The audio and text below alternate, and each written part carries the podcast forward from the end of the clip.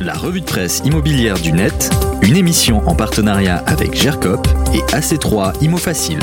Radio-imo.fr Bonjour, on commence avec le journal du net cette semaine. Il nous donne des nouvelles des taux d'usure dans un article très intéressant qui donne les éléments d'actualité, mais qui explique aussi ce que c'est et pourquoi nous en sommes là avec ces fameux taux d'usure à partager euh, auprès de notre nièce qui n'y comprend rien, pourquoi pas. On explique donc dans ce papier que depuis ce début du mois d'octobre, les taux d'usure sont relevés, un relèvement bien proportionné de ce taux plafond selon le gouverneur de la Banque de France.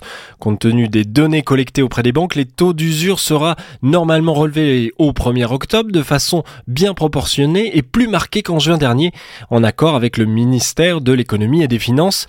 Ceci permettra, dans le respect de la loi, de régler certaines situations plus délicates d'accès au crédit relevées ces dernières euh, semaines, nous dit-on euh, dans le journal du net en citant le communiqué de la Banque de France.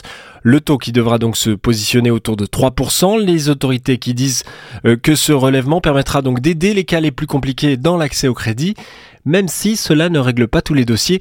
De ce côté-là, pas de souci majeur selon le gouverneur de la Banque de France. Le crédit immobilier est sain. Nous ne voyons pas aujourd'hui de vague de surendettement. Et vous avez aussi toutes les explications sur le taux d'usure. Ça fait parfois du bien. C'est dans ce papier du journal du net. Les plus modestes qui non seulement euh, ne peuvent pas acheter mais qui sont de moins en moins aidés par les APL. C'est ce que note dans un long article le journal Les Échos. Les APL jouent de moins en moins leur rôle auprès des plus modestes. Le journal qui publie les résultats d'une étude de l'Union sociale pour l'habitat, les APL sont destinés à couvrir une partie du loyer et des charges locatives des bénéficiaires, ceci dans la limite d'un loyer plafond fonction de la, de la zone géographique et de la composition familiale, sauf que depuis quelques années, les loyers ont beaucoup augmenté, mais les loyers plafonds, eux, n'ont pas suivi de la même manière. Un fossé est donc en train de se créer selon l'étude et les dernières revalorisations de l'été n'y changent rien.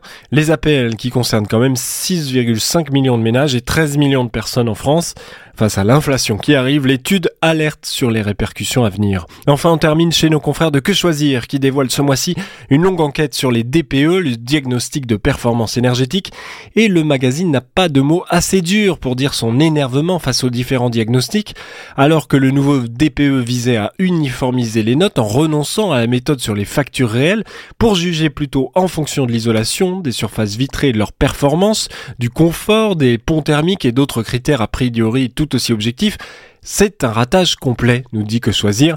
Les résultats de l'étude sont éloquents. Exemple avec cette maison en Seine-et-Marne datant de 2011. Au Saturbois labellisé BBC F Sur les 5 diagnostics, la maison est notée 3 fois en B, une fois en C et une fois en D et E. Les écarts sont aussi grands dans les mesures de déperdition de chaleur des murs entre 8 et 27% selon les différents diagnostiqueurs. Une enquête hallucinante à retrouver dans le magazine Que Choisir et sur le site quechoisir.org. Vous retrouvez tous les liens vers tous ces articles dans le podcast de la revue de presse. C'est sur le site et l'appli de Radio Imo. La revue de presse immobilière du net, une émission en partenariat avec GERCOP et AC3 Imo Facile. Radio-imo.fr